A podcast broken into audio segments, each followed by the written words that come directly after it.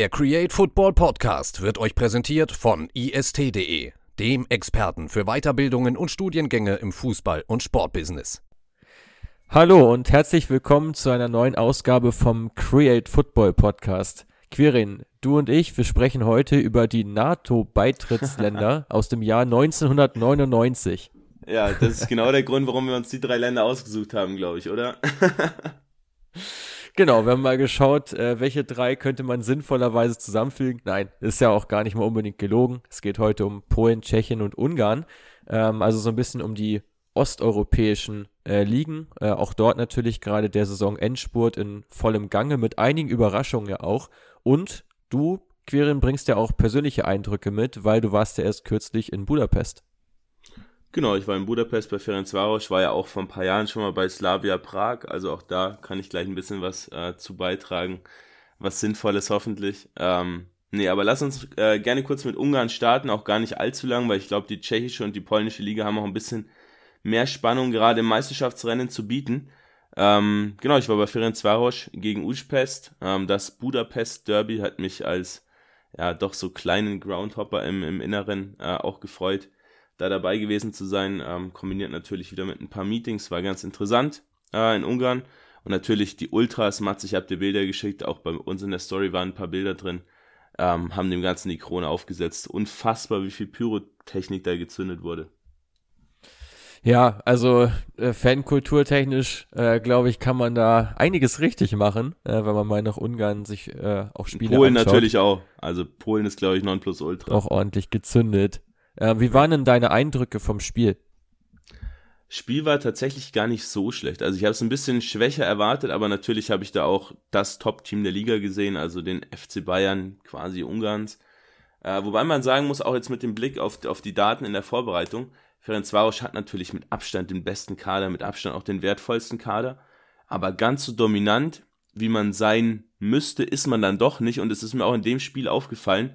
Du hast irgendwie das Gefühl, dass viele Spieler so mit 70, 80 Prozent nur spielen, weil sie wissen, okay, wir haben eh die deutlich höhere individuelle Qualität und reißen das Ding am Ende sowieso.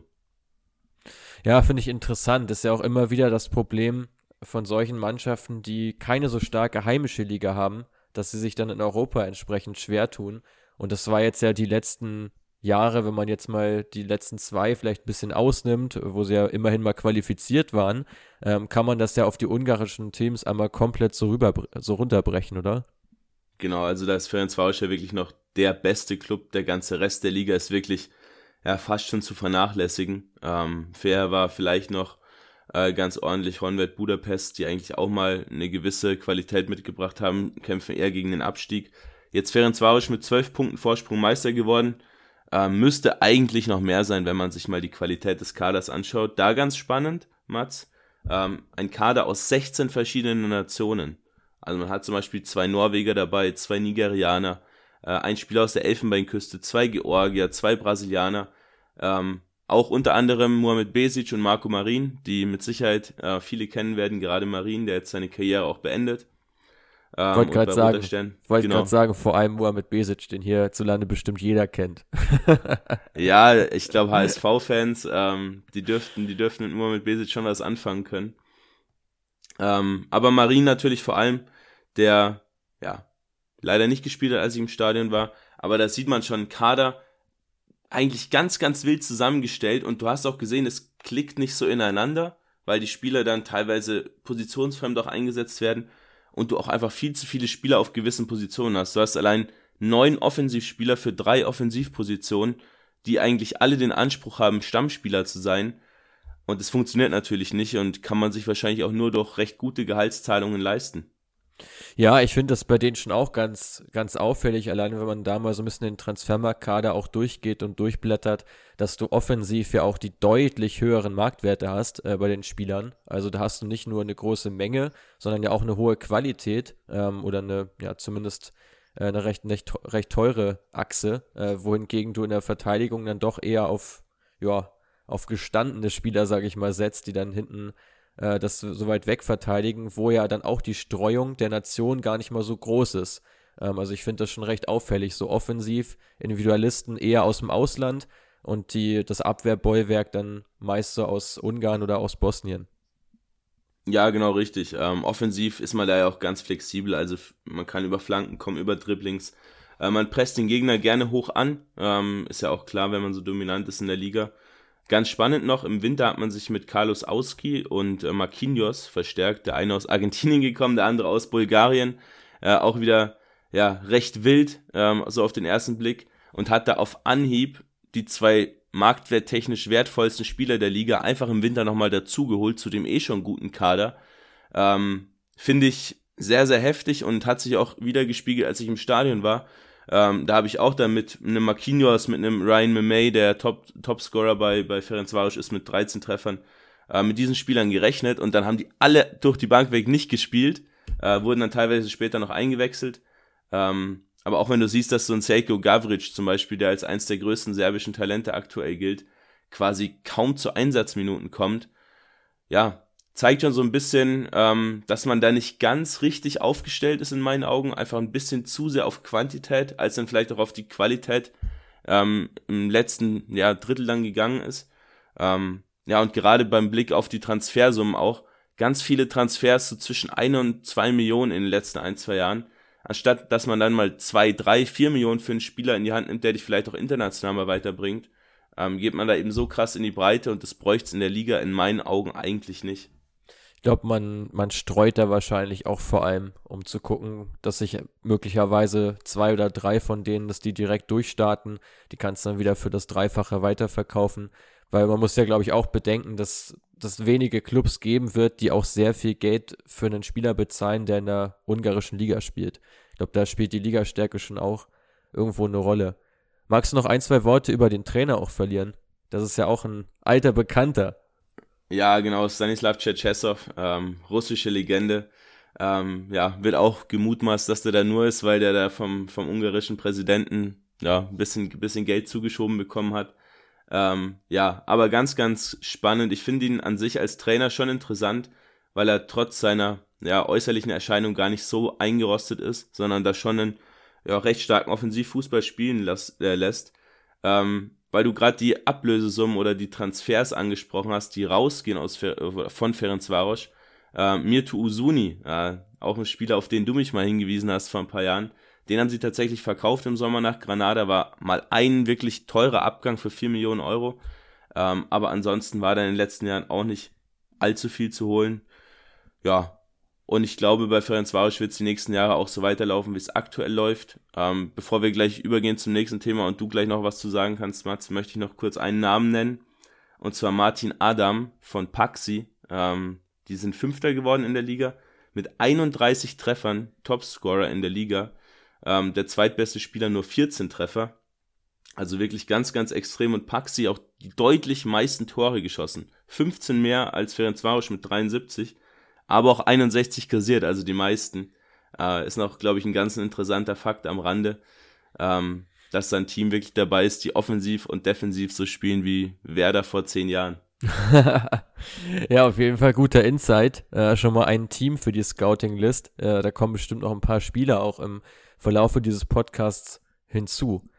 Ja, richtig gut. Äh, so wie bei Ferencvaros äh, lief es in dieser Saison auch bei Viktoria Pilsen in Tschechien. Ähm, die sind tatsächlich Meister geworden, haben sozusagen diese Vorherrschaft von Slavia erstmal durchbrechen können und das im Endeffekt durch die Meisterrunde. Genau, Meisterrunde. Äh, gestern Abend war das entscheidende Spiel bei Kralove 2-0 gewonnen. Ähm, sich damit den Meistertitel gesichert, auch weil äh, Slavia Prag ein bisschen gestolpert ist. Ähm, ja, Thema Meisterrunde, Mats. Wir haben es im Vorgespräch gerade schon so ein bisschen diskutiert.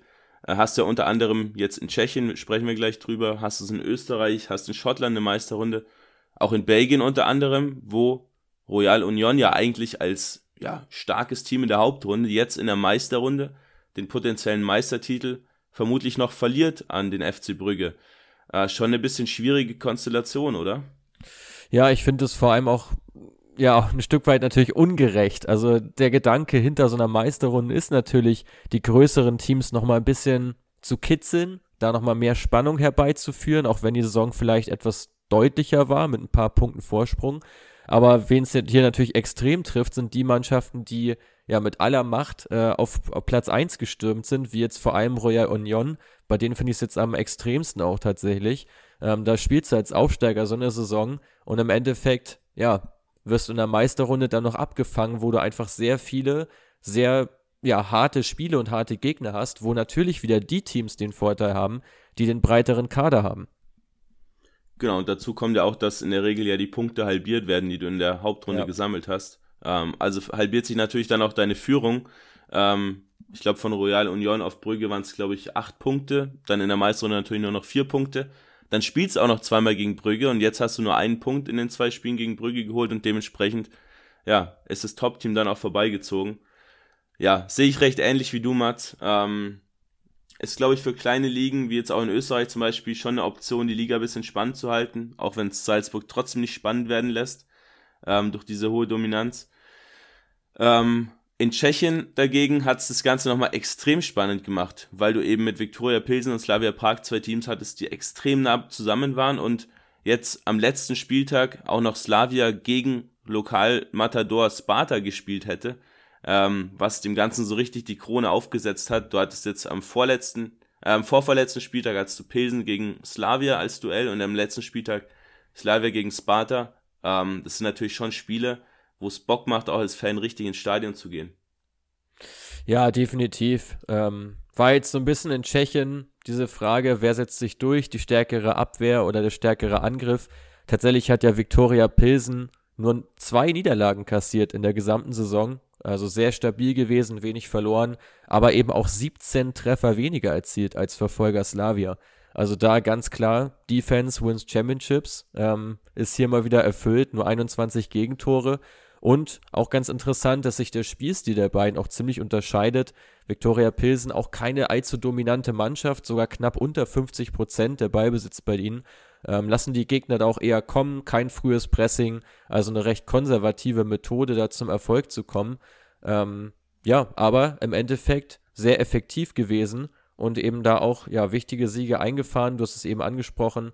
Ähm, alleine jüngst das 3 zu 0 gegen Sparta Prag äh, in der Meisterrunde war doch ein recht deutliches Zeichen. Und diese zu 0 Siege sind es im Endeffekt auch, die den Unterschied gemacht haben.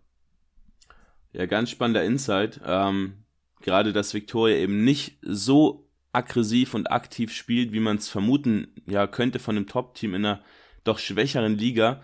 Äh, du hast gerade schon angesprochen, Slavia, komplettes Gegenteil. Slavia ja auch vor allem international immer häufig unterwegs. Ist ja auch so ein Team, was wir beide so ein bisschen ja, lieben gelernt, wäre vielleicht ein bisschen übertrieben, aber was wir schon ganz interessant finden, auch immer anzuschauen, ähm, weil du da einfach so richtig, ja, so diese Spieler wie Andrei Kola, zum Beispiel den Torwart, der da schon seit vielen Jahren jetzt dabei ist, Thomas Holes, der auch eine super EM gespielt hat. Ähm, ja, ganz, ganz spannende Spieler. Dazu immer diese Offensivspieler mit Kuchta ja einen interessanten Mann verloren. Ähm, aber jetzt mit Ola Jinka, mit Provot immer noch zwei sehr, sehr aggressive, sehr, sehr gefährliche Stürmer auch drin.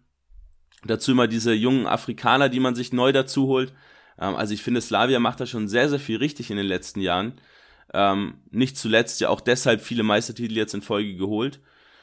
Was sind da für dich so die Schlüsselspieler im aktuellen Team? Äh, ja, also einige davon hast du jetzt eben schon ganz gut angesprochen. Ich bin ebenfalls ein Riesenfan von Thomas Scholes, ähm, zumal der ja auch sowohl als Innenverteidiger als auch als Sechser spielen kann und auf beiden Positionen wirklich immer einen hervorragenden Eindruck macht. Besticht im Zweikampf, besticht im Luftduell, dazu Führungsqualitäten bei ihm und ich finde, das ist auch so der Schlüssel ähm, bei, bei Slavia Prag, äh, dass du einfach viele Spieler hast, die in einem sehr guten Alter sind, ähm, die auch eine richtig starke Leistung bringen. Also, wie gesagt, Holes ist einer davon. Auch David Hovorka in der Innenverteidigung mit 28 Jahren, gerade im, äh, im Peak seiner Karriere, hat auch eine Top-Saison gespielt, mit die meisten Zweikämpfe defensiver Natur geführt und dabei eine Quote an die 80 Prozent ran. Dazu spielt er auch noch die zweitmeisten Pässe in der Liga, auf 90 Minuten gerechnet, also im Aufbauspiel ganz, ganz wichtig. Ähm, ja, dazu, Masopust hast du auch, glaube ich, kurz genannt. Provot ist noch mit dabei. Dazu hast du eben krasse Einzel- oder Individualisten, wie jetzt ein Peter Ulajenka, der immer noch da ist, trotz Marktwert von 7 Millionen. Ähm, auch da, denke ich, wird wahrscheinlich bald mal ein Abgang ins Haus stehen. Und du hast mit Jirasor dann schon wieder den nächsten, der seinen äh, Platz da als ja, weiterer Nigerianer dann sozusagen einnehmen kann. Also ganz, ganz spannende Mischung. Und Baslavia, ich habe es schon angesprochen, ähm, ein sehr dominanter Spielstil, sehr, sehr hohe Intensität in den Zweikämpfen, niedriger PPDA, also das, was eine moderne Mannschaft ausmacht. Und das hat sie ja auch soweit äh, in der Conference League gebracht. Genau, mit Trubisowski hat man ja auch einen Trainer, der jetzt schon seit 2018 da ist, den man einfach ja, dieses Team zusammenstellen lässt, zusammen aufbauen lässt. Ähm, mit diesem klaren 4-2-3-1, was man immer wieder spielt, ähm, hat man auch einfach diese defensive Stabilität. Jetzt zwar nicht ganz so stark wie bei Viktoria Pilsen aktuell, ähm, aber dazu dann eben auch diese Flügelspieler. Plus, äh, wen ich noch ganz spannend finde, ähm, Alexander Barr, einen sehr, sehr starken Flankengeber, der natürlich vorne drin, so ein Ivan Schranz zum Beispiel, der ziemlich groß ist, auch Kremencic, äh, Olejinka, die ja viel, viel Physis auch mitbringen, was bei Slavia auch ein wichtiger Punkt ist, ähm, die natürlich immer wieder per Flanken dann einsetzen kann. Und dann ist es auch nicht schlimm, dass ein Abdallah Sima, ein David äh, Sima ähm, oder ein Jan Kuchta, Stanchu, wer auch immer, ähm, die dann für doch recht viel Geld verkauft werden, fällt im Prinzip gar nicht auf, nee. weil man durch das gute Scouting, vor allem auch in der eigenen Liga, also da Daniel Fieler, den man von Mlada Boleslav geholt hat, Dira Sor, äh, der von Banik Ostrava kam, ähm, Spieler, die man aus der eigenen Liga holt, quasi ja den nächsten Schritt in Tschechien ermöglicht. Ähm, damit fängt man das halt extrem gut auf und erwirtschaftet auch ganz gute Transfergewinne, ohne jetzt wirklich an Qualität zu verlieren. Genau. Und um da direkt mal überzuleiten, auch zum, zum dritten im Bunde, zu Sparta, finde ich, ist der Riesenunterschied zwischen den beiden Mannschaften, dass Slavia Spieler im, im Peak hat, die auch relativ konstant sind, ihre Leistung abrufen ähm, und verlässlich sind, während Sparta so mehr diese Senkrechtstarter hat. Also die haben ja wirklich einige im Kader, die in den nächsten zwei Jahren für viel Geld verkauft werden werden. verkauft werden werden ist auch gut. Also die auf jeden Fall eine hohe Ablöse erzielen ähm, einer davon, den hast du äh, auch neulich erspäht, äh, als möglichen Kandidaten ja für den BVB. Genau, Ladislav Krejci, einer von zwei Ladislav Krejcis im Team, ähm, sind aber, soweit ich weiß, nicht verwandt oder verschwägert. Ähm, genau, Ladislav Krejci, 23 Jahre. Äh, ich finde es immer ganz witzig, wenn man sein Bild sieht, dann sieht er aus wie so ein 1,60 Kind, aber der ist tatsächlich ähm, über 1,90 groß, eine richtige Kante, im Luftzweikampf brutal stark ähm, defensiv vor allem sehr, sehr stark ausgebildet, also ist im Prinzip dieser Ball-Winning-Midfielder, so diese Komponente, die prima absichern kann, zum Beispiel für den Jude Bellingham. Ähm, deswegen ganz, ganz spannend. Und natürlich, wir müssen kurz über ihn sprechen, Mats Adam Lojek.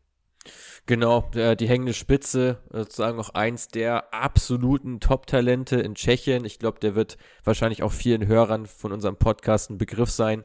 19 Jahre alt, äh, hat auch wieder eine hervorragende Saison gespielt. Acht Tore, elf Vorlagen, über fünf äh, Dribblings pro Spiel und die zweitmeisten Chancen kreiert. Also das sind wirklich Hausnummern ähm, für einen so jungen Spieler, der auch sehr gehypt wurde.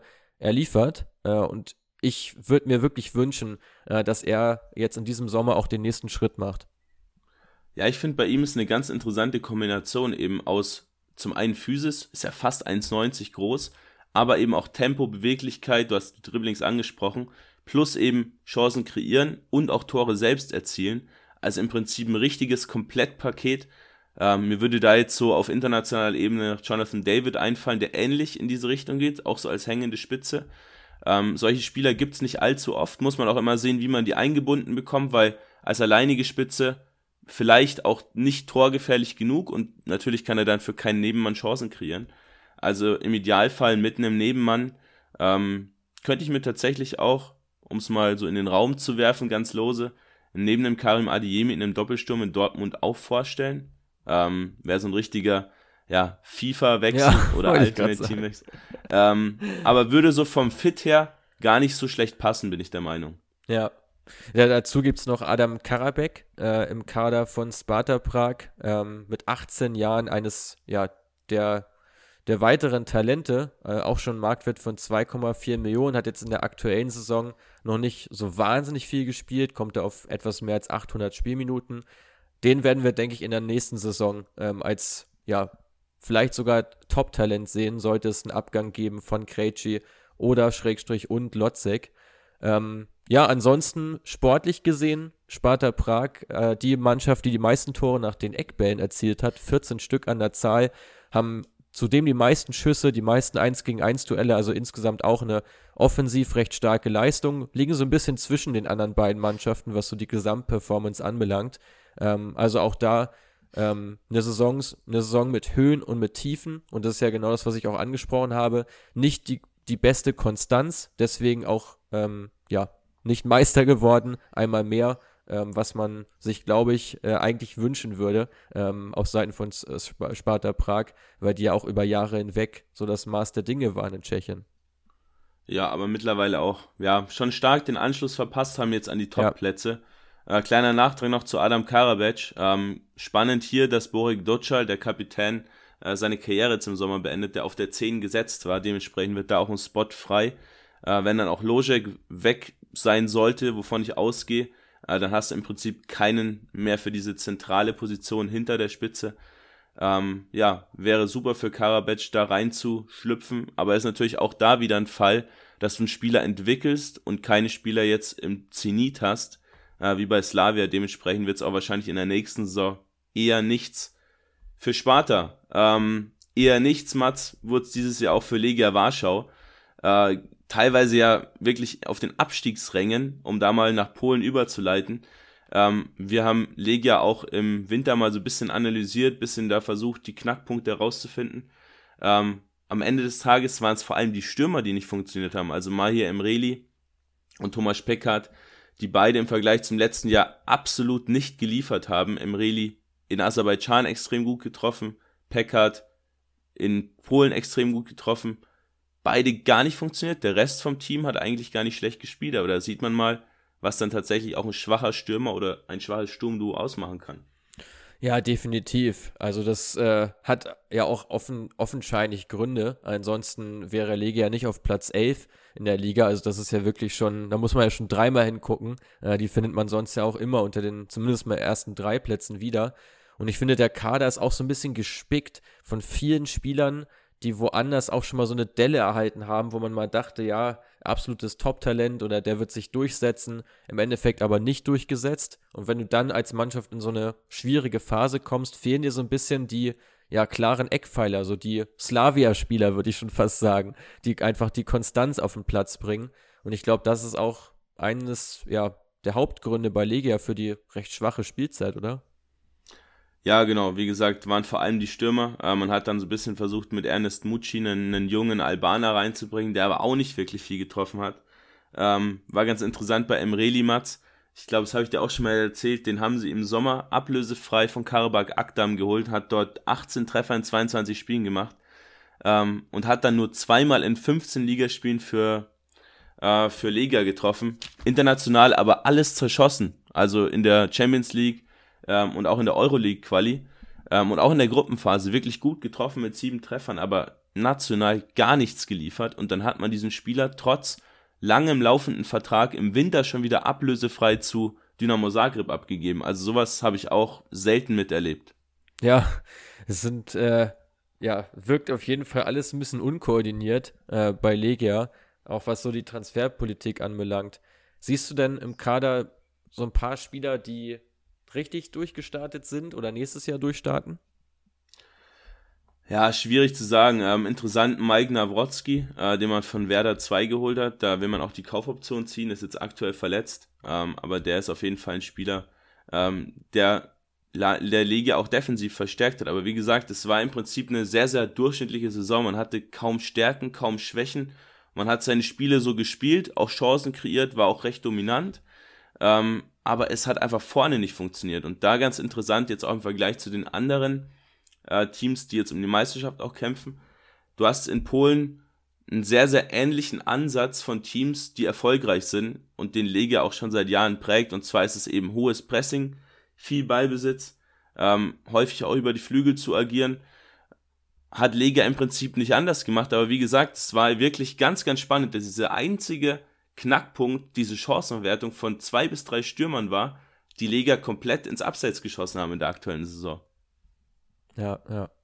Ja, schon, schon interessant, das auch anhand von Daten dann eben mal zu analysieren, weil man sonst ja immer denkt, ja gut, woran kann das liegen? Ähm, manchmal sind die Gründe, ja, ich will nicht sagen recht einfach, ähm, aber auf jeden Fall dort, ähm, wo sie eigentlich gar nicht so sehr wehtun, äh, weil es letztlich ja eine Sache ist, die du als Verein auch einfach kaum beeinflussen kannst, wie jetzt die Chancenverwertung deiner Stürmer ist. Ja, war, war in dem Fall wirklich sehr komisch, auch diese Datenanalyse dazu zu machen, weil ich alles zehnmal überprüft habe und einfach keine wirklichen Punkte gefunden habe, woran es liegen könnte, dass man so schlecht performt, weil ich auch dachte, ja, bestimmt defensiv Probleme, offensiv auch ein paar Probleme. Ähm, aber es war im Prinzip alles gut, bis auf die Chancenverwertung. Soll es auch geben, ähm, ist mir bisher aber noch nicht äh, unter die Lupe gekommen. Deswegen ganz, ganz spannend, das auch hier im Podcast nochmal äh, ein bisschen genauer zu erzählen. Wollen wir auch über die Spitzenteams nochmal kurz sprechen aus der polnischen Gerne. Liga? Dann erzähl mir doch mal, wie stark ist denn der bald Wolfsburger Jakub Kaminski? Ja, sehr, sehr stark. Äh, neun Treffer, acht Vorlagen in der aktuellen Saison. Ähm, ganz spannend. Du kannst mir gleich mal sagen, wo der bei Wolfsburg spielen wird, wenn man mit Dreierkette spielt. und ohne und ohne klare Flügelstürmer, ähm, was ja Florian Kofeld so ein bisschen vorhat. Ja, ähm, Lech Posen, dominantes Team, auch ja, vermutlich verdient Meister, ist noch nicht ganz durch, haben jetzt 68 Punkte auf dem Konto. Äh, vermutlich wird dann nur Rakov, äh, Cesto Ochoba ähm, noch ein bisschen Wörtchen mitreden können, die bei 66 Punkten aktuell stehen. Ähm, aber Lech Posen die meisten Tore, die meisten Expected Goals auch, den meisten Ballbesitz. Ähm, sehr, sehr starkes Pressing vor allem auch. Und interessant, man hat eben mit Michael Ishak, den viele aus Nürnberg bestimmt noch kennen, so ein Stürmer im Zentrum, der einfach diesen klaren Targetmann geben kann und den man ganz, ganz häufig per Flanken sucht. Ähm, da diese Komponente Joel Pereira Flanke äh, von der rechten Seite, Ishak Abschluss per Kopf, ist so dieser Way to go, den Lech Posen quasi immer anwendet, wenn nichts anderes funktioniert. Ja, spannend. Ich finde im Kader auch noch ganz interessant, das ist für mich auch schon der Nachfolger von Kaminski, nämlich Christopher Felde, den sie jetzt ja im Winter, glaube ich, erst geholt haben, wenn mich nicht alles täuscht, nämlich aus Haugesund. Mhm. Ähm, auch ein Spieler, der extrem, extremes Potenzial mitbringt, auch im 1 gegen 1 sehr stark. Ich hatte ihn ähm, beim Scouting in Norwegen schon mal mit auf der Liste. Ähm, dürfte ihn da ersetzen und zu Kaminski noch kurz könnte mir vorstellen, dass sie den vielleicht auch so als hängende Spitze einsetzen, so wie sie es jetzt teilweise mit Kruse und Matcher machen. Bisschen anderer Spielertyp. Könnte mir vorstellen, dass er da auch einiges einbüßt, äh, weil er im Zentrum natürlich bei weitem nicht den Platz und die Freiheiten hat wie auf dem Flügel. Ja, sehe ich ähnlich. Ähm, was du zu Christopher Felde sagst, absolut richtig. Ähm, ich hatte ihn auch schon mal bei einem Datenscouting für den Club dabei.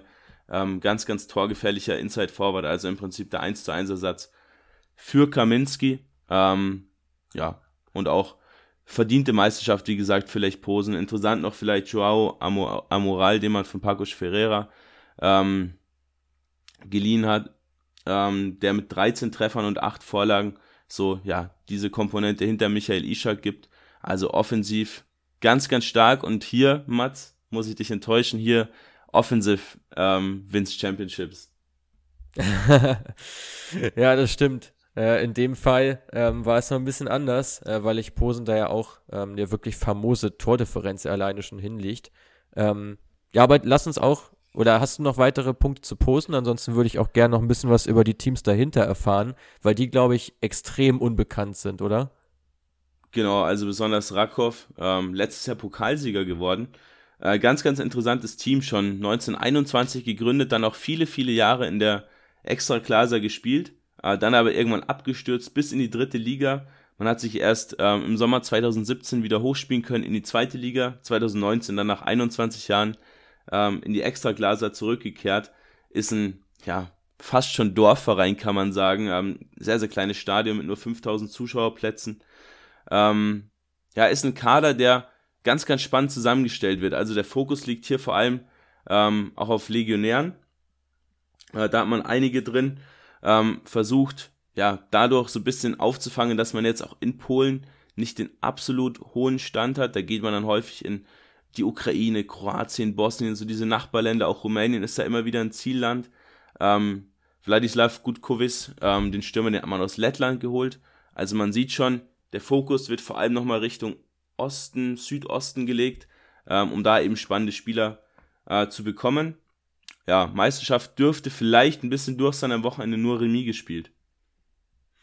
Ja, genau. Äh, liegen jetzt halt ein bisschen zurück äh, im, im Meisterrennen, haben dann auch weiter eingebüßt, Tordifferenz. Ich glaube, der, der ähm, in Polen zählt, glaube ich, ja auch die Tordifferenz nicht der direkte Vergleich. Wenn ich das jetzt richtig überblicke, dann ist das, glaube ich, so. Insofern, ja, da natürlich noch weiter ins Hintertreffen geraten. Aber generell finde ich eine ganz starke Performance, auch wenn man sich überlegt, dass Wisla Plotz zum Beispiel oder auch Krakowia, ähm, Legia sowieso, die alle ja ein weitaus höheres Budget haben als Rakov, ähm, ja, sich da deutlich hinter ihnen einreihen. Spricht auf jeden Fall für die Kaderplanung. Genau, haben auch äh, ganz interessant noch ihren Kadermarktwert extrem gesteigert. Also im Aufstiegsjahr war der Durchschnittsmarktwert von einem Spieler bei 200.000 Euro, aktuell sind es schon 900.000 Euro. Ähm, also auch die Spieler, die man im Kader hat, hat man extrem weitergebracht, extrem ja. entwickelt. Äh, gutes Beispiel hier für Kamil Piatkowski, der jetzt letzten Sommer für 5 Millionen Euro zu Red Bull Salzburg gewechselt ist. Mittlerweile auch Nationalspieler Polens in der Innenverteidigung. Da so ein bisschen ähm, auch als ja, Ersatz, Nachfolger für Kamil Glick ähm, immer wieder in der Verlosung. Ähm, ja, also da macht man auf jeden Fall vieles richtig mit seinem ja bisschen anderen Spielstil als bei den anderen Top-Teams. Man hat nicht ganz so viel Ballbesitz, ähm, ist hinten auch so ein bisschen anfällig und versucht aber das Ganze mit so einem klaren 3-4-2-1 aufzufangen. Äh, ganz spannend, dass man ganz, ganz zentrumslastig agiert. Also trotz diesen Wingbacks legt man wenig Wert auf die Flügel. Äh, Im Zentrum Ivi Lopez, ähm, der Spanier, der schon ganz, ganz lange jetzt auch äh, in Polen spielt, ist der Schlüsselspieler schlechthin. 18 Treffer, 7 Vorlagen. Ähm, der macht im Prinzip alles. Der bereitet vor, der trifft, der dribbelt, äh, der lässt sich teilweise auf den Flügel fallen und flankt. Also der absolute Schlüsselspieler, ohne den wäre so eine Leistung von Rakov definitiv nicht möglich gewesen in der aktuellen Saison. Spannende Insights auf jeden Fall. Ähm, ja, lass uns noch auf das dritte Team eingehen, das da im Meisterrennen ja auch ein Wörtchen äh, mitzureden hatte bislang, nämlich Pogon Stettin, äh, die ja mit Costa Runjaic auch einen Trainer haben, der hier in Deutschland äh, durchaus bekannt sein dürfte. Äh, hat ja auch lange den FC Kaiserslautern trainiert. Darüber hinaus der Station bei Aalen, Darmstadt, Duisburg, 1860, Wien, Wiesbaden, also schon eine ganze Menge durchgemacht. Ähm, ja, starke Leistung von Stettin. Woran liegt's? Ja, wie gesagt, ähm, die Teams bis jetzt auf Rakov agieren alle recht ähnlich, also mit viel Ballbesitz, vielen Pässen ähm, gegen den Ball, eben mit einem starken Gegenpressing, auch bei Pogon Stettin äh, genau das gleiche. Man ist so ein bisschen in den letzten Wochen ins, ins Schleudern geraten, hat jetzt nur sieben Punkte aus von letzten 15 möglichen geholt. Dementsprechend, da dürfte der Zug für die Meisterschaft vermutlich abgefahren sein. Ähm, spannend, dass man mit Abstand am flügellastigsten spielt von allen Teams in der Liga. Also man agiert quasi gar nicht durchs Zentrum, sondern vor allem über die Flügel, vor allem auch über den linken Flügel von, äh, von Kami Grosicki, den mit yes. Sicherheit auch der ein oder andere kennt. Ähm, über ihn mit seinem Tempo, mit seinen Flanken und dann über Konteraktion eben schnell vors gegnerische Tor zu kommen, wenn man dann den Ball erobert. Ähm, ist so ein bisschen dieser Way to go. Dazu eben kombiniert viele Flanken in der Mitte. Ähm, hat man nicht diesen einen Abnehmer, sondern ganz, ganz viele verschiedene Spieler, die eben eine gute Physis mitbringen haben unter anderem der Stürmer Lukas Sauvic auch schon zehnmal getroffen. Ähm, ja, ist eine Mannschaft, die nicht diesen einen Star hat, jetzt mal von Krositzky vielleicht ein bisschen abgesehen, sondern mehr so übers ja, kompakte Stehen, übers ja, geschlossene Angreifen mit hoher Passqualität auch kommt.